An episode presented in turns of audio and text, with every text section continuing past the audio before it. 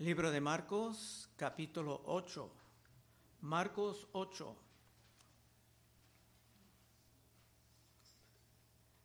En el Evangelio de Dios hay un llamado a los que quieren seguir a Cristo, como sus discípulos, cuesta lo que cuesta, como acabamos de cantar.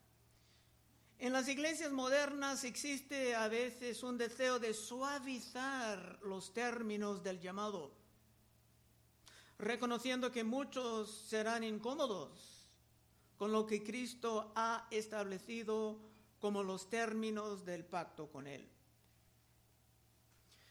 Pero los que enseñan a las escrituras en orden verso tras verso tienen que presentar ese llamado como es, un llamado en serio. Bueno, versículo 1. En aquellos días, como había una gran multitud y no tenían qué comer, Jesús llamó a sus discípulos y le dijo, tengo compasión de la gente, porque ya hace tres días que están conmigo y no tienen qué comer. Y si los enviare en ayunas a sus casas, se desmayarán en el camino, pues algunos de ellos han venido de lejos. Siempre había mucha gente siguiendo a Cristo. Hace dos capítulos tuvimos otro incidente en que Cristo repartía comida a miles. Todo esto está grabado para confirmar en las mentes de todo quién era realmente Cristo Jesús.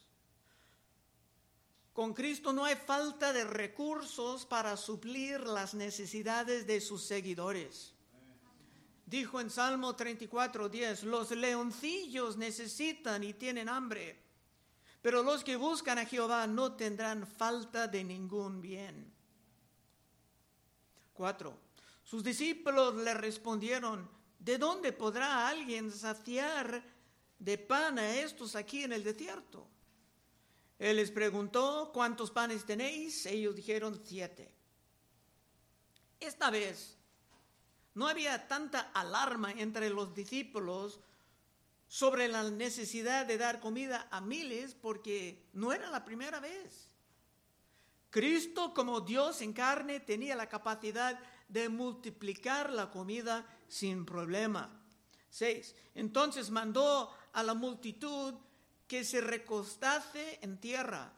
Y tomando los siete panes y habiendo dado gracias, los partió y dio a sus discípulos para que los pusiesen delante. Y los pusieron delante de la multitud. Con Dios no hay escasez, sino que siempre existe una providencia abundante, no de lujos, pero sí de las necesidades.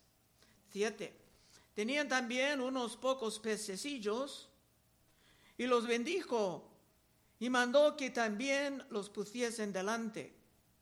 Y comieron y saciaron y recogieron de los pedazos que habían sobrado siete canastas. Eran los que comieron como cuatro mil y los despidió.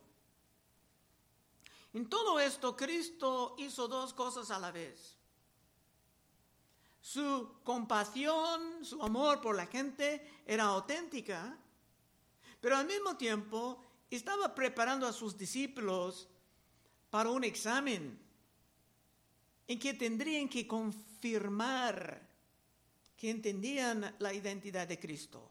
El ministerio de Cristo en el mundo iba a llegar a su fin y los discípulos tenían que estar completamente preparados para continuar la obra sin su presencia física. Y luego entrando en la barca con sus discípulos, vino a la región de Dalmanuta. Vinieron entonces los fariseos y comenzaron a discutir con él, pidiendo señal del cielo para tentarle. Esos fariseos eran ciegos espiritualmente en otra parte, Cristo dijo que eran ciegos guiando a otros ciegos. Esto estaba en Mateo 15, 12. Entonces, acercándose sus, sus discípulos, le dijeron, ¿sabes que los fariseos se ofendieron cuando oyeron esta palabra? Pero respondiendo él, dijo, toda planta que no plantó mi Padre Celestial será desarraigada. Dejadlos, son ciegos, guías de ciegos. Y si el ciego guiare al ciego, ambos caerán en el hoyo. Y siempre en la religión hay ciegos y tienen seguidores que son ciegos. Estaban pidiendo señal del cielo. Pero Cristo ya ha dado esto en el tiempo de su bautismo. También en Mateo 3:16, y Jesús después que fue bautizado subió luego del agua, y aquí los cielos fueron abiertos, y vio al Espíritu de Dios que descendía como paloma, y venía sobre él, y hubo una voz del cielo que decía, este es mi Hijo amado, en quien tengo complacencia. Pero compartiendo el Evangelio siempre habrá personas que jamás son satisfechos, aun con montones de evidencias sobre la identidad de Cristo. Y será triste para estos ciegos porque su incapacidad de creer resultará muy caro. 12. Gimiendo en su espíritu dijo, ¿por qué pide señal esta generación? Han visto mucho ya. De cierto os digo que no se dará señal a esta generación. Y dejándolos, volvió a entrar en la barca y se fue a la otra ribera. Cuando no pueden recibir la palabra, ninguna señal será adecuada. Y es triste también para nosotros que tendremos ciegos en nuestras vidas, tal vez en nuestra familia, entre amigos, ciegos que simplemente no pueden captar la verdad que está delante de ellos. Vimos en el primero de Corintios 2.14, pero el hombre natural no percibe las cosas que son del Espíritu de Dios porque para él son locura y no las puede entender porque se han de discernir espiritualmente. Y espiritualmente estos son ciegos, hasta muertos. 14. Habían olvidado de traer pan y no tenía, tenían sino un pan consigo en la barca. Y él les mandó diciendo, mirad, guardaos de la levadura de los fariseos y de la levadura de Herodes. Aquí Cristo empleaba la palabra levadura, no literalmente, sino metafóricamente, como una manera de pensar que estaba contagiosa. Los fariseos y Herodes sabían que Cristo era alguien grande, tenía grandes poderes, pero jamás se pudieran llegar a entender quién era Cristo en realidad. Y esto resultaba en su ruina eterna. Cristo quería hablar de esto, pero sus discípulos pensaban que estaba hablando de pan. 16. Y discutían entre sí diciendo, es porque no trajimos pan. Estaban discutiendo porque a lo mejor es tu culpa, no tenemos pan. No, no es mi culpa, es tuya.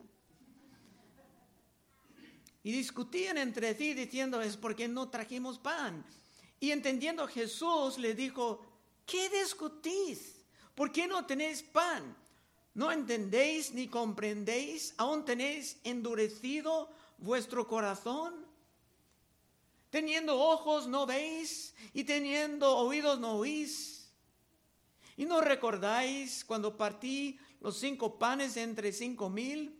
¿Cuántas cestas llenas de los pedazos recogiste? Y ellos dijeron doce. Y cuando los siete panes entre cuatro mil, ¿cuántos canastes llenos de los pedazos recogiste? Ellos dijeron siete y le dijo, ¿cómo aún no entendéis? El pan no era el problema. Era una levadura en su manera de pensar. Bueno, los discípulos no eran ciegos pero no estaban viendo muy claramente. Por esto se tenían que aprender más y se tenían que aprender rápidamente porque su tiempo estaba acabando con Cristo, con su presencia física. Sus ojos estaban abiertos, pero aún para ellos mucho de esto era un poco borroso. Estaban cada vez más, estaba cada vez más claro sobre la identidad de Cristo, pero sobre su reino. Aún tenían mucho que aprender. Se entendía que vivir como cristiano es una lucha, pero no entendieron realmente la naturaleza de la lucha. 22. Vino luego a Bethsaida y le trajeron un ciego y le rogaron que le tocase. El ciego no pedía, sino sus amigos, como muy temprano en este libro. Pero ahora Cristo va a sanar otro por su pura compasión y misericordia, pero otra vez se va a hacer dos cosas a la vez. El milagro será verdadero, pero al mismo tiempo será metafórico enseñando algo profundo. 23. Entonces, tomando la mano del ciego, le sacó fuera de la, aldea, había mucha incredulidad en esta aldea, y escupiendo en sus ojos, le puso las manos encima y le preguntó si veía algo. Bueno, parece un poco asqueroso escupir en los ojos de uno, pero Cristo hizo cosas para ayudar la fe de este hombre. Nótalo, no era él, el ciego, que vino pidiendo ayuda, sino sus amigos. Pero poco a poco ese hombre va a creer en la capacidad de Cristo de sanar. 24. Él mirando dijo, veo los hombres como árboles, pero los veo que andan. Esta manera de sanar era muy diferente.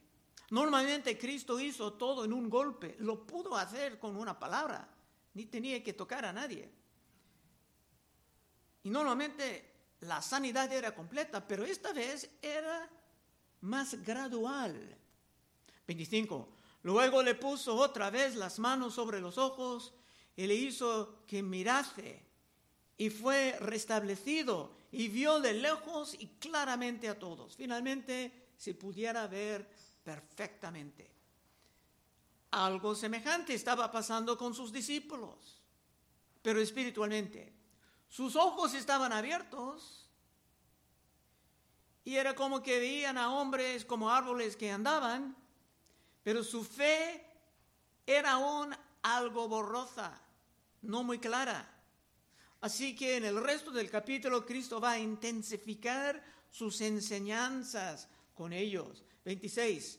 Y lo envió a su casa diciendo, no entres en la aldea, ni lo digas a nadie en la aldea. La gente de esa aldea ya han mostrado su falta de fe. Y no era necesario gastar más tiempo con ellos. Y Cristo no deseaba publicar un mensaje incompleto. Su mensaje no era solamente las sanidades o la comida multiplicada. Tal vez hay gente que solamente viene a la iglesia por esto. Sino el mensaje completo iba a incluir su muerte y su resurrección. Como Pablo dijo de Cristo en Romanos 4, 25 el cual fue entregado por nuestras transgresiones y resucitado para nuestra justificación. Una vez teniendo el mensaje completo, estamos autorizados a publicarlo en todos lados. 26. Y salieron Jesús y sus discípulos por las aldeas de Cesarea de Felipo, en el camino preguntó a sus discípulos diciendo, ¿quién dicen los hombres que yo soy? Ahora viene el examen. Ahora Cristo estaba intensificando sus enseñanzas. Antes que nada, todos los discípulos tenían que entender la identidad de Cristo. Muchos creen que esto es una pregunta importantísima. ¿Qué piensas tú de la identidad de Cristo? ¿Quién es Cristo Jesús? ¿Por qué vino? ¿Cómo debemos de responder a sus enseñanzas? 28. Ellos respondieron, unos Juan el Bautista, hasta Herodes dijo esto, otros Elías, dos personas que iban a venir antes del Mesías, y otros algunos de los profetas, tal vez resucitado.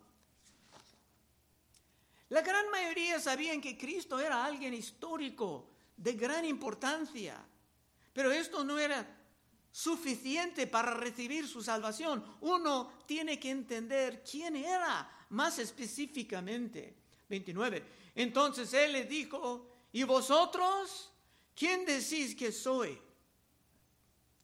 Respondiendo Pedro le dijo, tú eres el Cristo.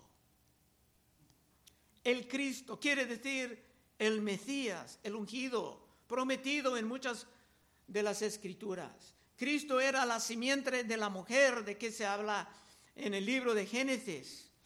Hablando con el diablo, Dios dijo en Génesis 3:15, y pondré enemistad entre ti y la mujer, y entre tu simiente y la simiente suya.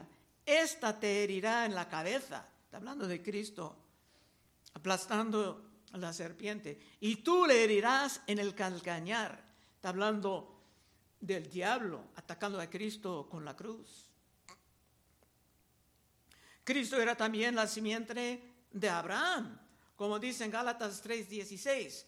Ahora bien, a Abraham fueron hechas las promesas y a su simiente. No dice y a la simiente, sino si hablase de muchos, sino como de uno, y a tu simiente, la cual es Cristo.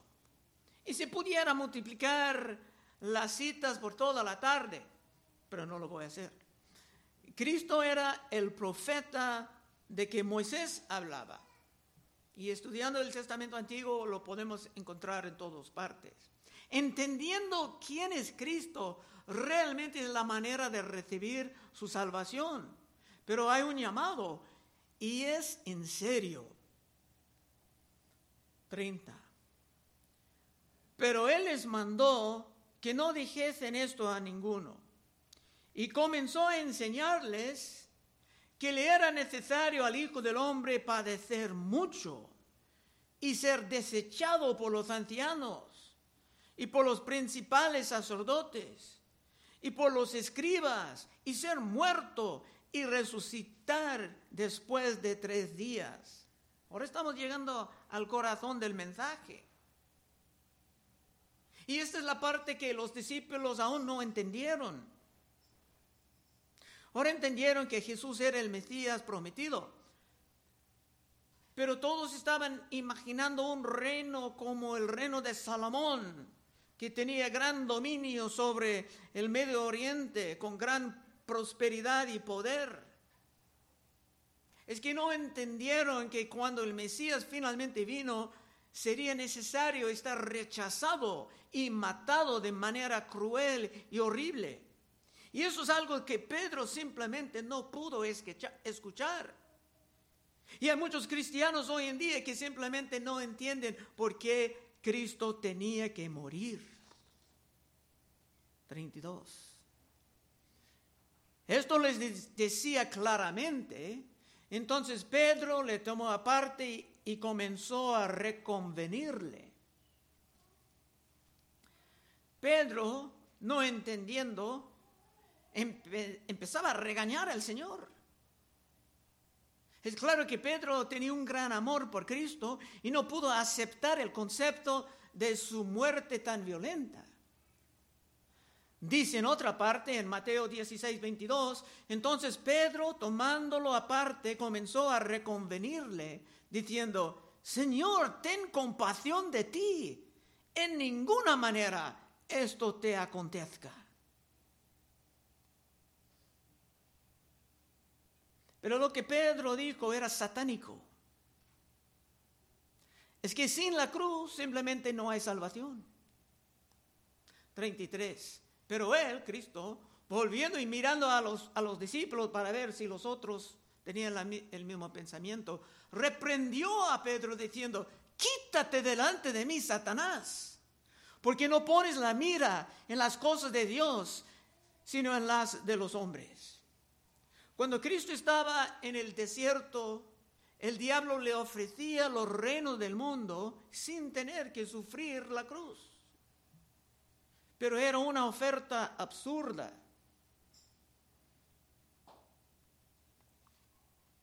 Está en Mateo 4:8. Otra vez le llevó el diablo a un monte muy alto, le mostró todos los reinos del mundo y la gloria de ellos, y le dijo, todo esto te daré si postrado me adorares. Eso es lo que el diablo quiere, tu adoración.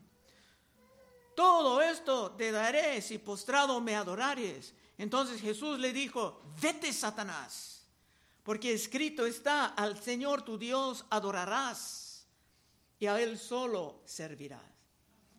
Para llegar a la victoria, la cruz era necesario. La cruz representaba todos los sacrificios de, los animales por siglos.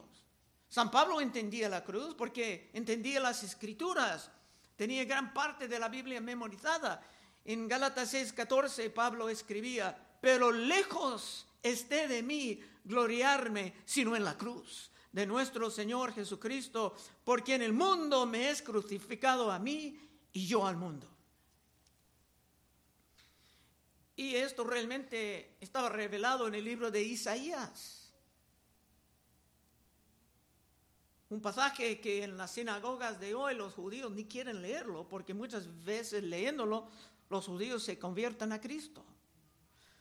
Isaías 53, 4. Ciertamente llevó Él nuestras enfermedades y sufrió nuestros dolores.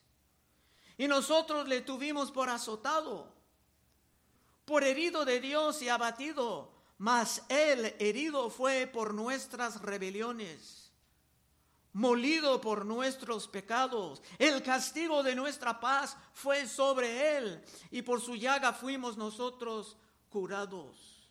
Todos nosotros nos descarriamos como ovejas, cada cual se apartó por su camino, mas Jehová cargó en él el pecado de todos nosotros.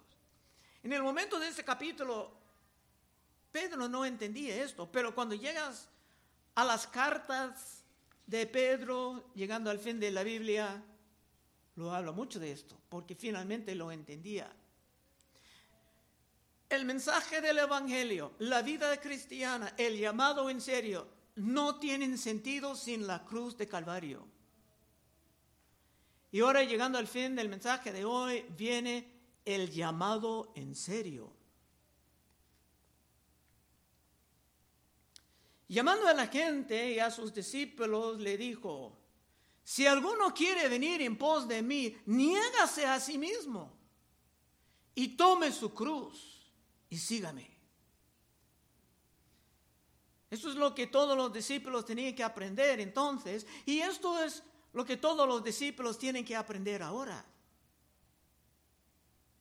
Había una cruz para Cristo y hay una cruz para ti y para mí. Otra vez 34. Llamando a la gente, a sus discípulos, le dijo, si alguno quiere venir en pos de mí, niégase a sí mismo y tome su cruz y sígame. Hay muchas formas de evangelismo moderno que tratan de suavizar todo. Dios te ama y tiene un plan maravilloso para tu vida. Pero sin la cruz, solamente se andan propagando el engaño. Es necesario negar a nosotros mismos, al yo, al egoísmo personal, si vamos a seguir a Cristo en serio. Porque hay muchos divorcios aún entre los cristianos hoy en día es que no hemos aprendido a negar a nosotros mismos. Cualquier matrimonio puede florecer si las dos personas pueden aprender esto, a negar a sí mismos, separándose del egoísmo. La iglesia es cada vez más débil en este país precisamente por esto. Los hermanos no quieren oír esto, el llamado en serio, que insiste en que te niegas a ti mismo, tu propio egoísmo y que aceptas tu propia cruz. 35. Porque todo el que quiere salvar su vida la perderá. Y todo el que pierda su vida por causa de mí y del Evangelio la salvará. Hay muchos hermanos y hermanas que hacen todo lo posible para evitar la cruz. Viven como enemigos de la cruz. Quieren evitar a todo costo la persecución del mundo para evitar la necesidad de alguna manera propagar el Evangelio si no es nada más que por sus oraciones o enseñando niños. Y salvando sus vidas lejos de la batalla, lejos de la cruz, lejos de la propagación del mensaje, se pierdan sus vidas para siempre. Otra vez 35 porque todo el que quiere salvar su vida, la perderá. Y todo el que pierda su vida por causa de mí y del Evangelio, la salvará. Los que sirven en serio andan sacrificando su tiempo, pierdan sus vidas de egoísmo, pierden tiempo, energía sirviendo al Señor pero ganan una vida miles de veces mejor. Y tengo que preguntarte, ¿es importante para ti el Evangelio? ¿O es para ti la mención del Evangelio una molestia a tu estado tibio? En el llamado en serio, el llamado actual, el Evangelio es sumamente importante por causa de mí y del Evangelio. Es muy importante al rey y si tú eres fiel a tu rey, será de alguna manera importante para ti.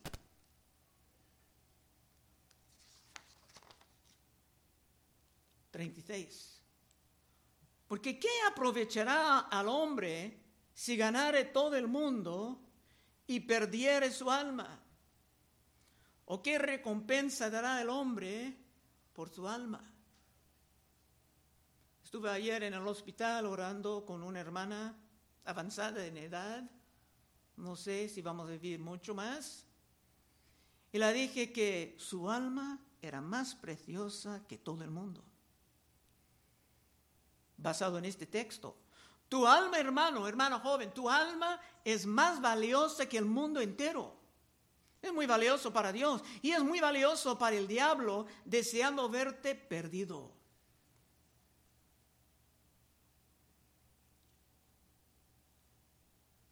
Porque ¿qué aprovechará el hombre si ganare todo el mundo y perdiera su alma? ¿Qué quiere decir? Un alma perdida. Si todos tus deseos son para los asuntos, las vanidades de este mundo, tengo que informarte que andas engañado. Segundo de Corintios 11:3. Pero y Pablo hablaba así a la iglesia. Pero temo que como la serpiente con su astucia engañó a Eva, vuestros sentidos sean de alguna manera extraviados de la sincera fidelidad a Cristo. 38. Último verso, estamos cerrando. Porque el que se avergonzare de mí y de mis palabras en esta generación adúltera y pecadora. Por eso, hermanos, tenemos un bautismo muy público. Los que se bautizan con nosotros lo hacen en frente de todo el mundo, diciendo, a mí no me importa qué piense el mundo de mí, yo voy con Cristo, como acabamos de cantar. Porque el que se avergonzare de mí y de mis palabras en esta generación adúltera y pecadora, el Hijo del Hombre se avergonzará también de él cuando venga en la gloria de su Padre con sus santos ángeles. Si tu vida no está bien con Dios en este momento, ojalá este mensaje pueda despertarte un poco a tu gran peligro. si te continúas viviendo avergonzado de los asuntos de Cristo y de las demandas de su reino, será horrible para ti en el día del juicio y por todos los siglos después. Porque solamente hay un lugar para el alma perdido. No voy a entrar en muchos detalles sobre esto porque no están en el texto, pero muchos saben de lo que estoy hablando. Conclusión. Si el Espíritu Santo te ha tocado en esta mañana, ayudándote a ver que tu vida no está bien en este momento, puedes pasar al frente en unos momentos y oraremos contigo, porque esto es muy serio. Solamente predico que está en, el pasaje y esto está plenamente en el pasaje. El llamado de Cristo no es un engaño, sino que es un llamado en serio. Y si no has respondido conforme a su realidad, puede ser que aún estás en gran peligro. Vamos a orar. Oh Padre, te damos gracias por tu palabra. A veces es muy seria, Señor. Queremos mantener un equilibrio solamente predicando lo que tú has puesto en estos evangelios pero si tu palabra ha tocado a alguien, Señor, ayuda a esta persona a poner su vida en orden. Pedimos en el santo nombre de Cristo Jesús. Amén.